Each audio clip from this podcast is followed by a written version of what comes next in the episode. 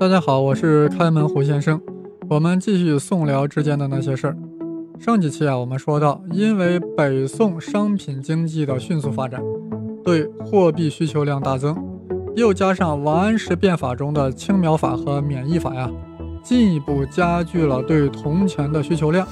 再加上王安石又解除了铜禁之法，导致大量铜钱流向了辽朝，甚至流向了日本等周边国家。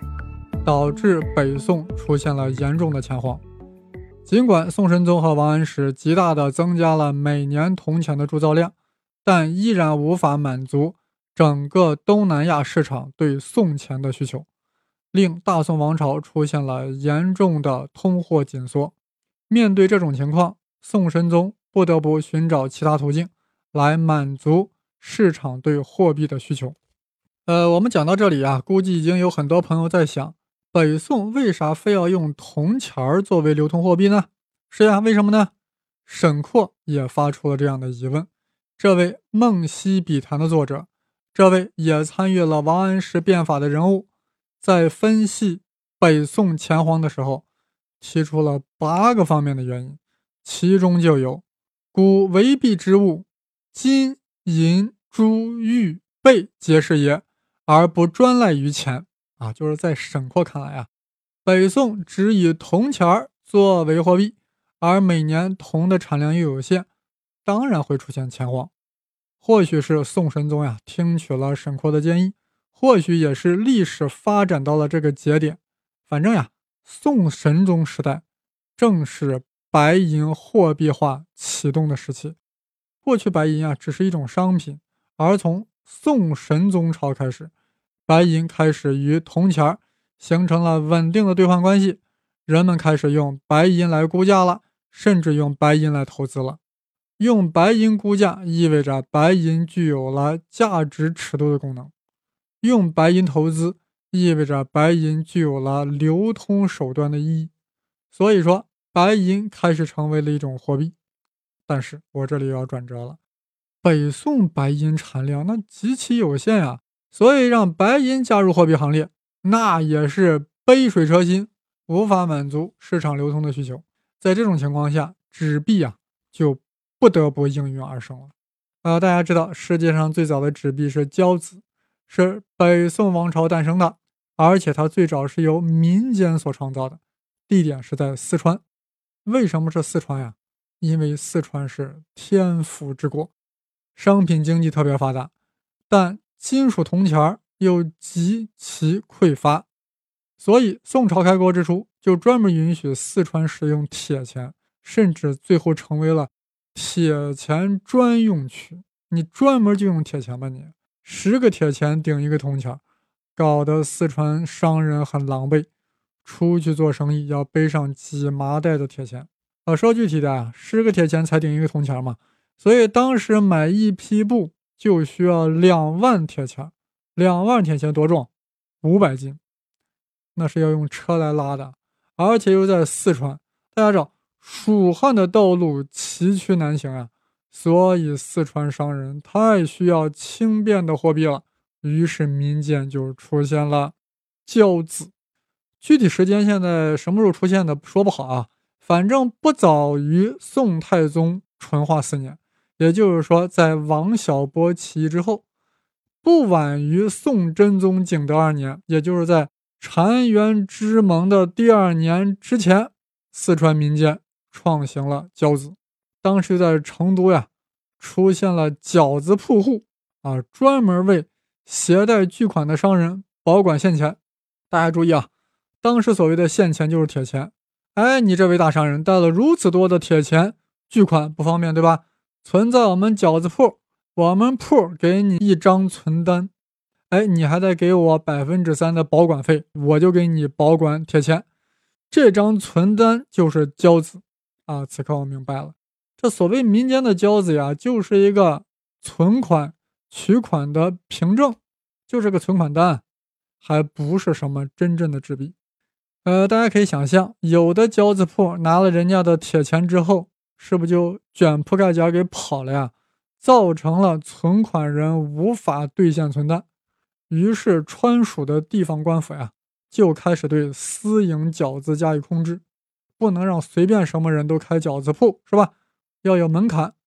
于是益州就命令十六富户主持此事，也就是说，在官府的干预下，民间的饺子，也就是私饺子，开始走向正轨，是由四川十六户财主来主持发行的，所以信用啊，开始还不错的。只要拿着交子存单，啥时候来兑换，交子铺立马就兑换成铁钱儿。哎，大家一看这种情况呀，也就不忙着兑换了，对不对？更何况每次兑换还要收百分之三的手续费呢。甚至大家开始用存单开始进行交易了。如此一来，存单是不是就有点货币的职能了呀？那么大家拿着交子在四川到处流通啊，那十六户富民一看。哎，大家用交子用的还挺美的呀，一般人也很少来兑换，于是就起了心思，哎，经常把那铺子里的铜钱呀、铁钱呀移作他用，最终导致饺子不能兑现了，有人就告到官府了呀，惊动了宋中央，惊动了宋真宗，宋真宗一生气，干脆就把饺子给取缔了。现在想想，这十六富户呀，也真是没有远见。如果他们当初好好经营，保持信誉，发展成千年老店，那就是中国版的美联储呀。美联储是七个金融寡头所控制，而四川饺子铺是由十六个大财主所掌控。可惜了呀，大财主不兑现饺子，让宋真宗给取缔了。但是到了宋仁宗的时候呀，情况又发生了转机。益州转运使薛田发现。饺子的确是好东西，啊，饺子的确是好东西，四川百姓也确实需要，只是私人经营不靠谱。如果由官府来发行，岂不是利国利民吗？在薛田的建议下，宋仁宗天圣元年，也就是一零二四年，宋廷正式发行官饺子。具体来说，宋廷在益州成立饺子务。益州呀，它的治所就是现在的成都，在这里成立了官饺子务，发行饺子，交子面额一贯到十贯不等，发行总额一百二十五点六三四万贯，准备本钱三十六万贯，准备率多少？百分之二十八点七，以两年为一届，届满换发新饺子。这个届啊，就是这个世界的届，换发或兑换时啊，要扣除每贯三十文，也就是说要有百分之三的这个兑换费。我们注意到了，这个官饺子已经是真正的纸币了，因为它是由政府发行的，而不是什么存单，而且它是一种可兑换的纸币，所以发行的时候要有准备金，以防有人来兑换铁钱、铜钱之类的。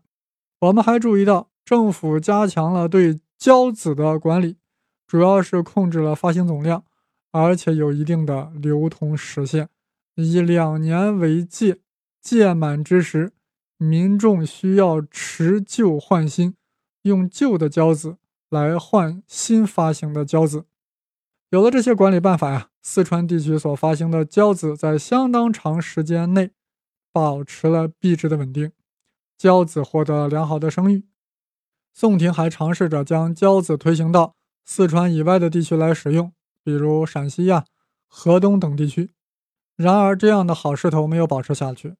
宋朝政府从交子的发行中尝到了甜头，因为与铸造铜钱、铁钱相比，交子的成本几乎就是个 nothing 啊，就是些纸片片而已啊，而且面额还可以随便说，说它是一贯就一贯，说它十贯就十贯。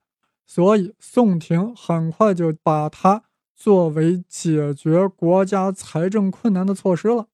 快到啥程度呀？宋仁宗之后是宋英宗，英宗身体不好，也没啥大事儿，当了四年皇帝，就估到了个溥仪，其他也乏善可陈。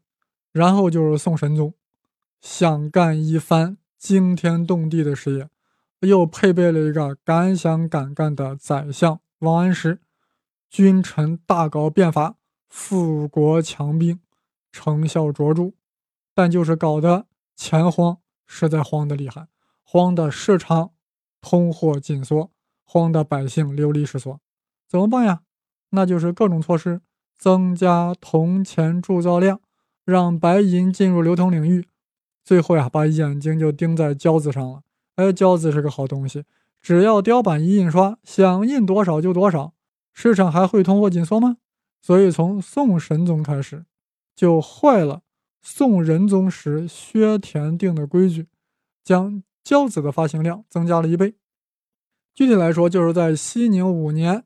宋神宗命令益州饺子务在不回收旧饺子的情况下发行了新的饺子，此所谓两届并行。于是市场上流通的纸币从一百二十五点六万贯直接就 double 了，变成了二百五十一万贯。发行量 double，但准备金却没有 double，这就意味着。宋廷毫无依据地多印了一倍的纸片片，然后拿这些胶子去市场上购买各种货物，这必然会导致物价上涨，胶子贬值。但出乎我们预料的是呀，胶子只贬值了百分之十。哎，为什么呢？主要是当时钱荒太厉害，严处于严重通货紧缩状态，纸币发行量翻番，正是市场所需要的。增发纸币对当时社会经济是很有好处的，但也正是因为这个原因，让宋廷觉得原来纸币多发印些啊也是没有关系的，这为后来的皇帝滥发纸币奠定了心理基础。呃，近期的节目呀，老是要说到北宋的皇帝，那我现在把北宋这九个皇帝罗列一下啊，以后大家听着也比较清晰。从第一个说起啊，宋太祖、宋太宗。宋真宗、宋仁宗、宋英宗、宋神宗、宋哲宗、宋徽宗，还有个谁？宋钦宗。所以啊，在宋神宗之后就是宋哲宗。宋哲宗继位后啊，赶紧就恢复了铜禁之法，不再允许铜钱外流了，尤其是不再允许输往大辽朝了。但大宋还是闹钱荒，财政又吃紧。于是来了个三界并行，也就是说，在宋哲宗元符二年，市场流通的纸币达到了三百七十七万贯，当然也没有增加准备金，而且还扩大了饺子的行驶范围，从四川扩大了陕西、河东等地区。到了宋徽宗，哇，一则是本人生活特别奢侈，二则是开疆拓土，用兵何荒。所以就开始疯狂印钱了。崇宁四年的时候，市场流通的饺子量、交子量达到了四千一百八十七万贯，已经是宋仁宗时候的三十三倍了呀！饺子疯狂贬值，本来一贯饺子应该值一千文铁钱，此时已经贬到了不到十万钱，贬值了一百多倍。百姓开始已经不认交子了，怎么办？只好换一种纸币再继续，所以宋徽宗最终废除了交子，开始发行钱银。也就是说，宋代的第二代纸币出来了，名字叫钱银，金钱的银子，钱银。这就好比一九四八年的时候，因为法币急剧贬值，国民党放弃法币，改发金圆券，但金圆券贬值的更猛呀。因为发行量更猛，国民党到了一九四九年六月，一共发行了一百三十万亿金圆券，令一担大米的价格高达四亿多金圆券。宋徽宗呀，稍微能强一些，改发行钱以后呀，发行量也在扩大。到了大观元年，市场上流通的第二代纸币钱银已经达到了六千万贯。是宋仁宗时的四十七倍，但准备金还是宋仁宗时的三十六万贯，准备率从百分之二十八点七下降到了百分之零点六，纸币的声誉就这样坏掉了。说到这里，我们不由得想知道，世界各国目前发行的货币一般都有多少准备金率？呃，我先把答案告诉大家，目前各国发行的纸币准备金率一般都是百分之零，我没有开玩笑，就是百分之零。要明白为什么，就要从布雷顿森林体系说起。一九四四年七月，各国金融家来到美国小镇布雷顿森林，搞了一个新的金融体系，是所谓布雷顿森林体系。其核心内容就是美元与黄金挂钩，美国有多少黄金才能发行多少美元，有着固定的兑换关系。三十五美元可以兑换一盎司的黄金，也就是说。当时的美元的发行准备金率是百分之百，为啥？你有多少黄金才能发行多少美元啊？换句话说，市面上有多少美元流通，就对应着美国金库有多少黄金。美元就是兑换黄金的凭证，所以大家觉得美元特别安全，还亲切地称它为美金。但这显然有问题啊！难道美国和世界所需要的？进行商品流通的美元数量恰好和美国金库有多少黄金正好是一样的吗？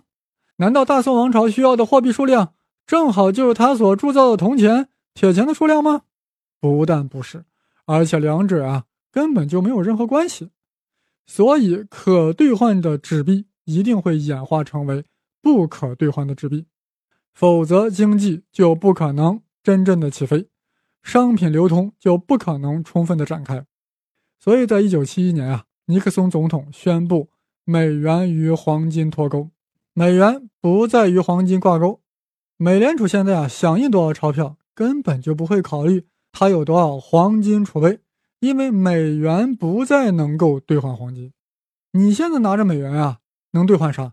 只能兑换到美元或者其他的纸币，是绝对不可能兑换黄金的。有人说：“哎，那我拿美元就可以买到黄金啊？”对，你那叫购买黄金，购买跟兑换两码事儿。所谓购买，你购买的价格天天在变，黄金只是一种商品而已，不存在以固定比率兑换黄金的规定了。因为美元的发行不再是以黄金作为准备金发行的。现在世界各国的纸币啊都是不可兑换的，其发行都是不需要本金的。纸币纯粹成为了一种信用货币，它的信用就是发行者的信用。